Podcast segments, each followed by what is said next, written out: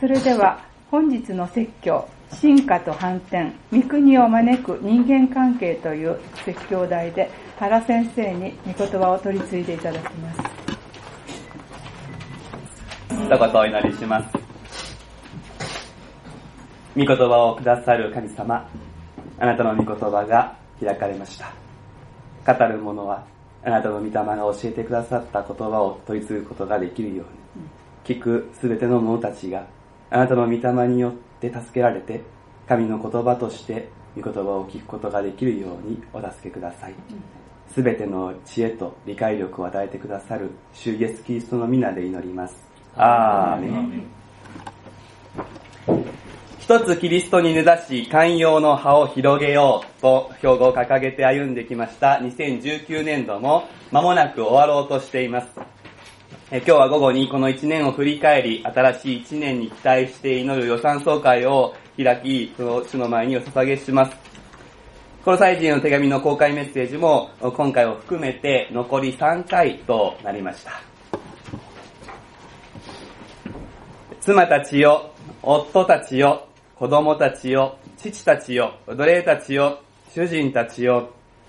そのようにして呼びかけられる今朝の御言葉の前に、皆さんの心はどのように動いているでしょうか？ひょっとすると皆さんの中には、この呼びかけの中に自分はいない、当てはまらないと思っている方があるかもしれません。結婚関係にない方、肉の親が他界している場合、従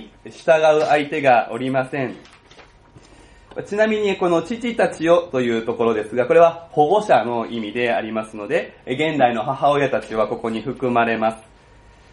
それから今日文字通りの奴隷はいないはずでありますけれども、これは労働者一般に応用することができます。主人というのは、まあ、会社の社長のみならず、部下を持っている者ならば、その全ての方々に当てはまるわけです。けれども、そういった職業についていない方、あるいはリタイアされた方にとって、えこの部分も当てはまらない。そうやって考えていくと、この聖書の言葉は、自分を排除するような感覚を、ひょっとしたら与える。そういう方がここにあるかもしれません。そこで、まあなんだか拗ねたくなるような気持ちが湧いてくるのかもしれない。けれども、今日聖書朗読は17節から読んだのです。言葉であれ、行いであれ、何かをするときには、主イエスによって父なる神に感謝し、すべてを主イエスの名において行いなさいとあります。これは対象を限定もしません、排除もしません、包括的な命令です。キリスト信仰者は何をするのも主イエスの名において行うことができる。そのような恵みに置かれているので、そうするように期待され命じられている。主イエスの名においてとは、主イエスの力によって、そして主イエスの代理人として、さらに主イエスのご性質にふさわしくこの三重の意味を持っております。パウロはこの普遍的な命令をいくつかの領域に当てはめて語るのです。それが18節からです。ですから、妻、夫、子供、親、労働者、使用者、このどれでもない方は、ここで語られていることを手がかりにして、自分が置かれた人間関係の中で、主イエスの名において生きるにはどうしたらよいかと考えることが求められているわけです。読んでいくとわかりますけれども、この、ここに書かれていることっていうのは、基本的に共通することがあります。その共通する部分を自分の今の人間関係においてどう実践していくのかということですね。書かれている領域にいらっしゃる方は、ある意味分かりやすいですけれども、書かれているところにない方は応用が求められているということです。より難しいかもしれないですけれども、より挑戦があるということですね。そこで改めて問いかけていきたいのです。これらの御言葉を聞いて、皆さんの心はどう動くでしょうかお手元の御言葉を開いて、一番関係のありそうな部分を見て、私たちの心はこの御言葉にどのような反応をするでしょうか今日の御言葉は、細かな説明を必要としない分かりやすさがあると思うのです。専門的な聖書の言葉はほとんどありません。まあ、あえて注釈が必要だとすれば、えー、妻に求められている従うということ。それから子供や奴隷に求められている従うということ。日本語の聖書では同じ言葉ですけれども、ギリシャ語では別の言葉になっているということを押さえておく必要があることぐらいであります。ギリシャ語は、妻に当てられているものは、ヒポタッソーという言葉ですけれども、これは、相手を支える立ち位置に率先して喜んで立つという意味です。また子供やしもべに求められている方はヒュパクオーという言葉ですが、これはよく聞くことです。相手の真意を受け取る努力をするということです。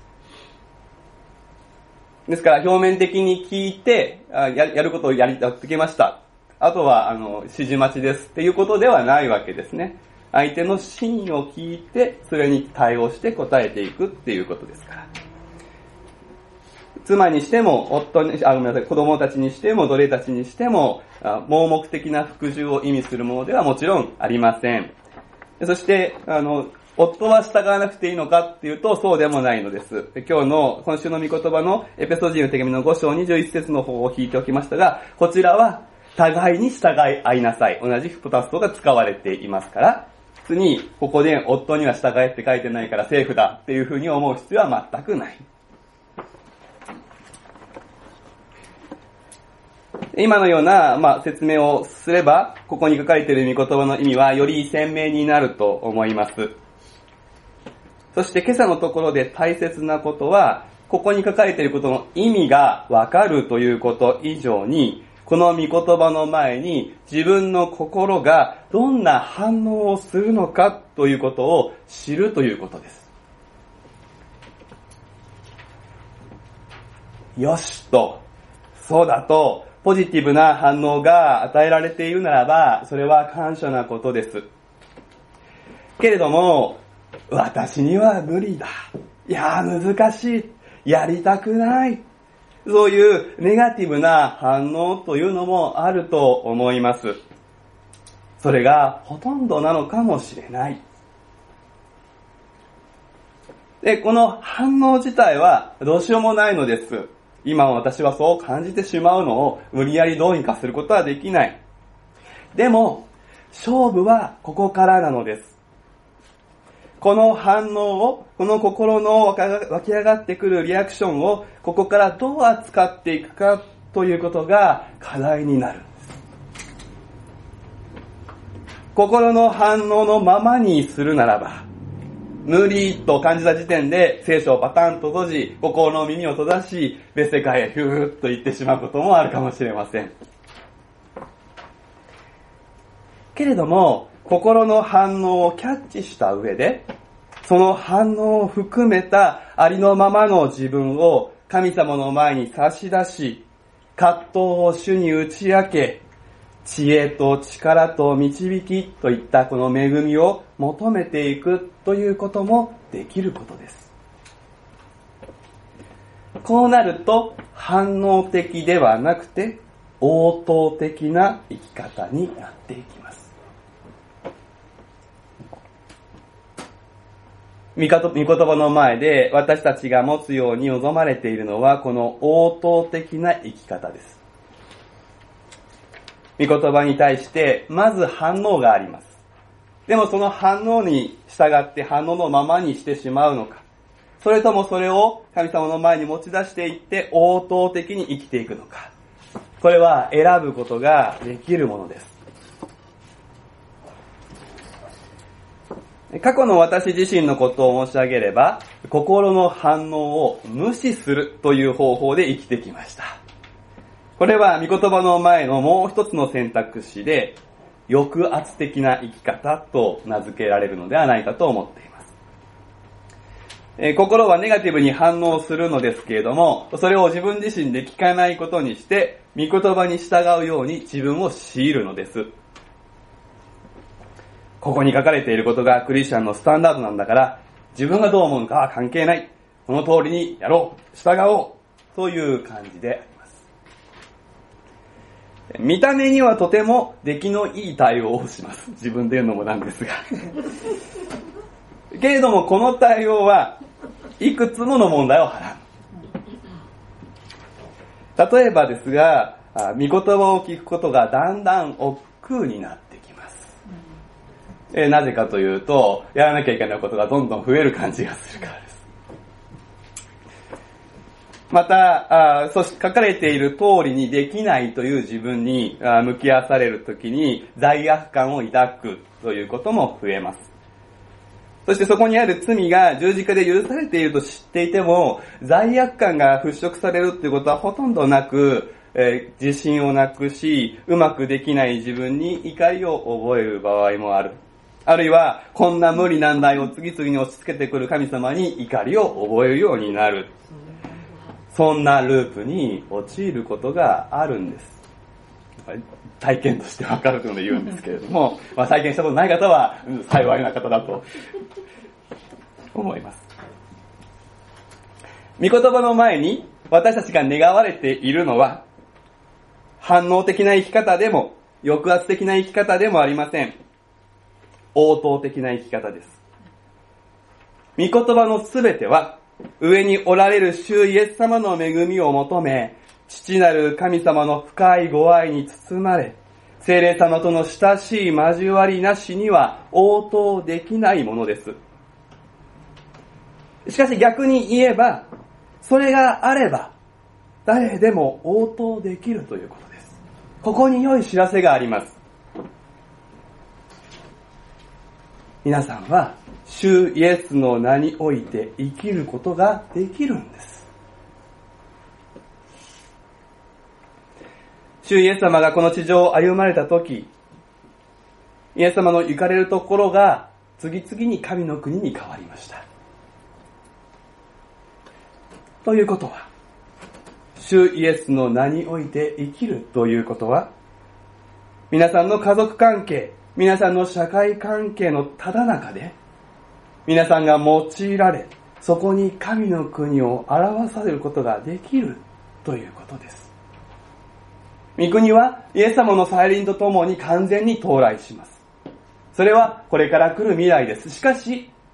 神の国は近づいたのです。私たちを通して神の国が現れる可能性は十分にある。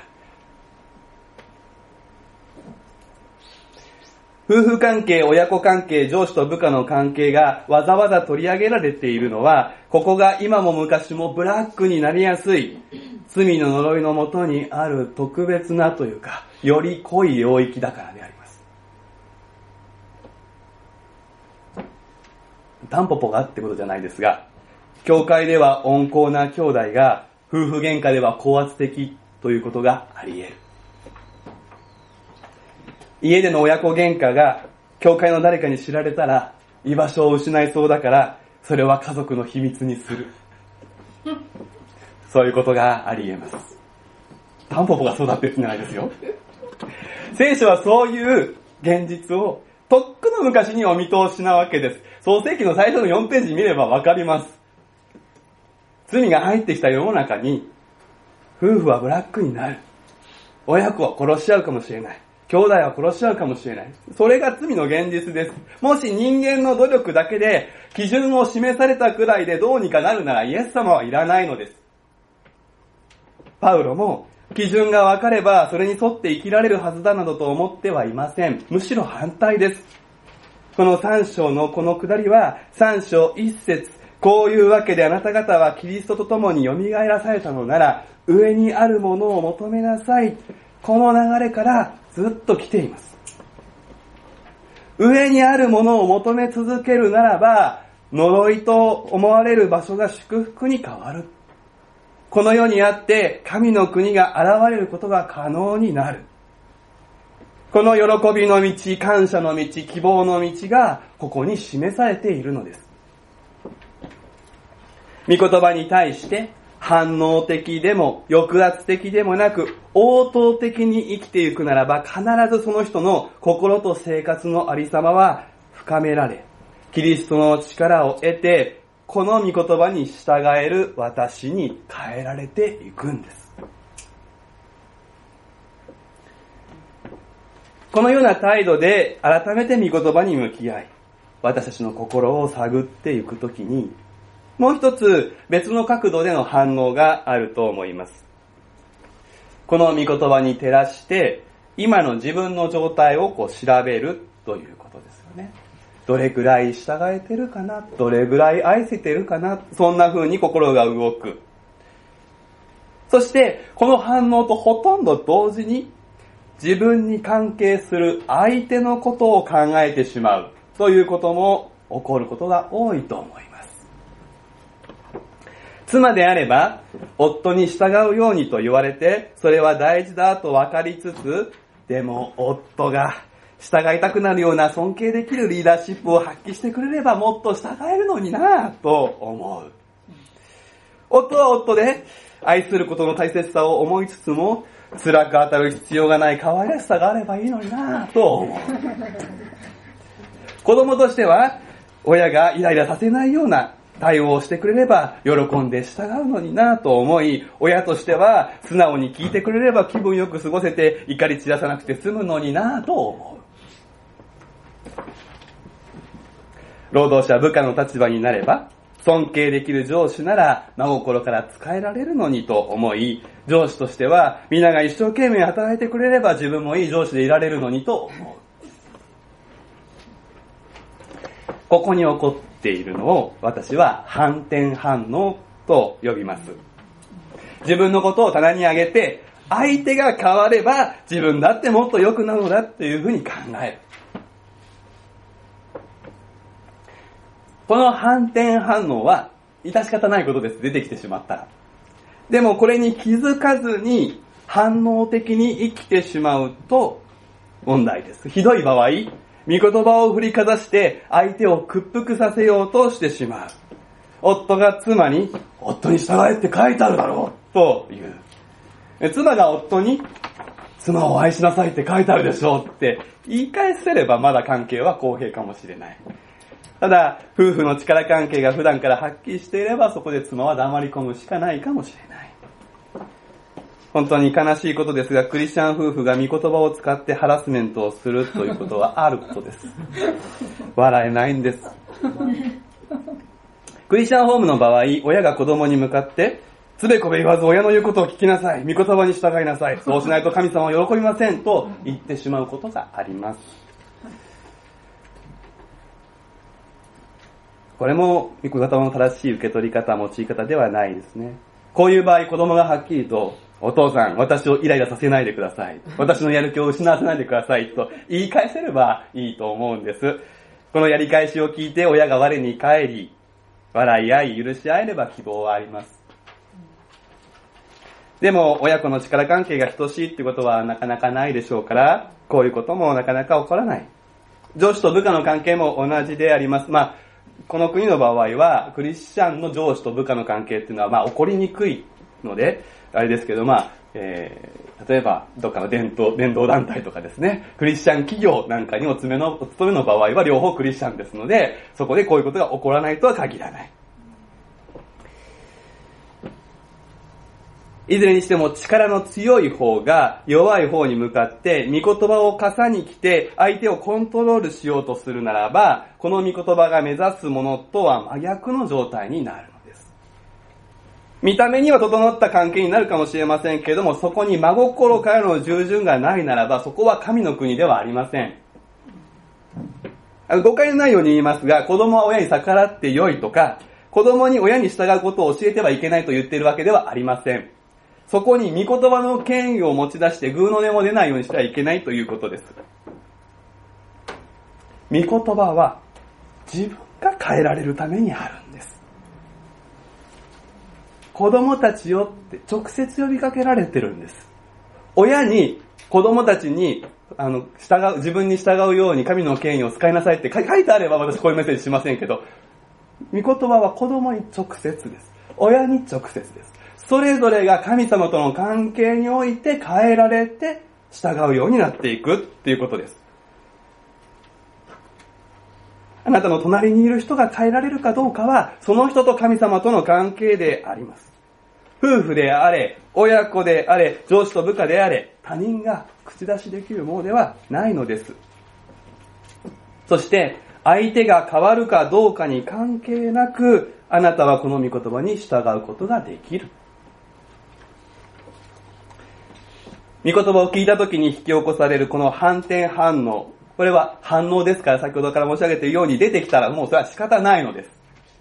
問題はこの反応に気づいた時にこれに引きずられずに立ち止まって思いを巡らせるということです。そしてこの思いを深めていく時に実は恵みを開く突破口になる。夫婦も親子も主従関係もすべて神様と私たちとの関係と並行的な関係を持っています。霊的な意味で私たちは神様と結婚関係にあります。神様が夫で私たちは花嫁妻です。霊的に私たちは神様と親子関係にあります。神様が父であり私たちは子供です。霊的に私たちは神様のしもべであり、主という名に表されているように神様がご主人です。あらゆる人間関係は、この神様と私たちの関係を映し出すことによって祝福され、そこに神の国が現れるんです。反転反応というのは、相手が変わってくれたら私も変われるという発想でありました。相手が立派なら従えるのに、そういう発想です。そこで考えてみましょう。この発想は本当なのだろうか。霊的な関係で言えば、私たちの夫はイエス様です。俗っぽい言い方をすれば、イエス様以上に立派な方はいません。では、私たちはイエス様に100%従えているか。答えはいいえでしょ？なぜでしょう？相手が立派なら従えるのではなかったでしょうか？霊的に言えば私たちの親保護者は父なる神様です。父なる神様は私たちを苛立たせることも、意欲を失わせることもありません。でも私たちはこのお方に100%従っていません。霊的に言えば私たちの主人は天におられる神様です。この方は不公平ではありません。でもそう知っていても100%従えない私たちがいます。このように考えてみると、相手がどうであるかということは、私たちが従うことの本質的な条件ではない、本質的な要件ではないとわかります。相手の状態は単なる言い訳です。さらに反対の立場になってみましょう。夫は妻を愛するように、保護者は子供を苛立たせずに意欲を失わせないようにする。主人は部下を公平に扱うようにと言われています。霊的な関係で言うと、イエス様が夫として妻である教会を愛してくださっている、それに習うようにということです。イエス様は私たちが可愛げがあるから愛してくださるのでしょうかそうではありません。私たちが罪まみれで、神様に反抗的であった時から愛し十字架で命を捧げてくださった。父なる神様は私たちが御言葉によく聞き従うから愛する子供にしてくださったのではありません。天におられる神様は天のご主ご主人は、しもべである私たちが忠実だから公平に評価するのではありません。忠実さに関係なく溢れるばかりの恵みを等しく与えてくださる。そういうお方です。もし相手が先にというのであれば、神様が先に動いてくださいました。先に愛し、先に与えてくださったのは神様です。しかもそれを与えるのに値しない。そして主は言われるのです。私があなたを愛したように、私があなたに与えたように、受けた恵みをあなたの関係する相手に与えなさい。その人に与えたとき、それを私への応答として受け取ろう。あなたにとって疑う従うのが難しい人、愛するのが難しい人、公平に接するのが難しい人を私だと思って対応してほしい。そのことのために私は模範を示したし、そのための力を与える用意があるのだから。主はそのように語っておられる。これが主イエスの皆において行うということです。なんということでしょうか本来神様だけが人間の行動やありようによってそのご対応を変えることがおできになるそのような権利を持っています。その神様が私たちの行動やありように条件をつけず率先して恵み深く行動してくださいました。そうだとすれば、私たちはどうして相手が変わるのを偉そうに待っていることができるでしょうか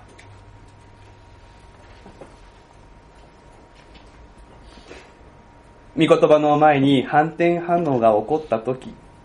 私たちはこれをキャッチして、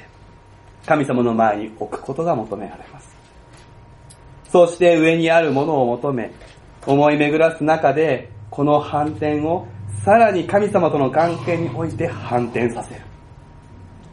裏の裏は表に帰ります。葛藤するかもしれません。すぐにはできないかもしれません。でも精霊があなたを支えてくださいます。このようにするならば私たちは神様の恵みをよりリアルに体験できる。この福音の恵みが肌で分かったなら、あなたは変わり、神の国は近づく。神の国の入り口は、あなたのごく身近な難しい人間関係の中にあるのです。お祈りをしましょう。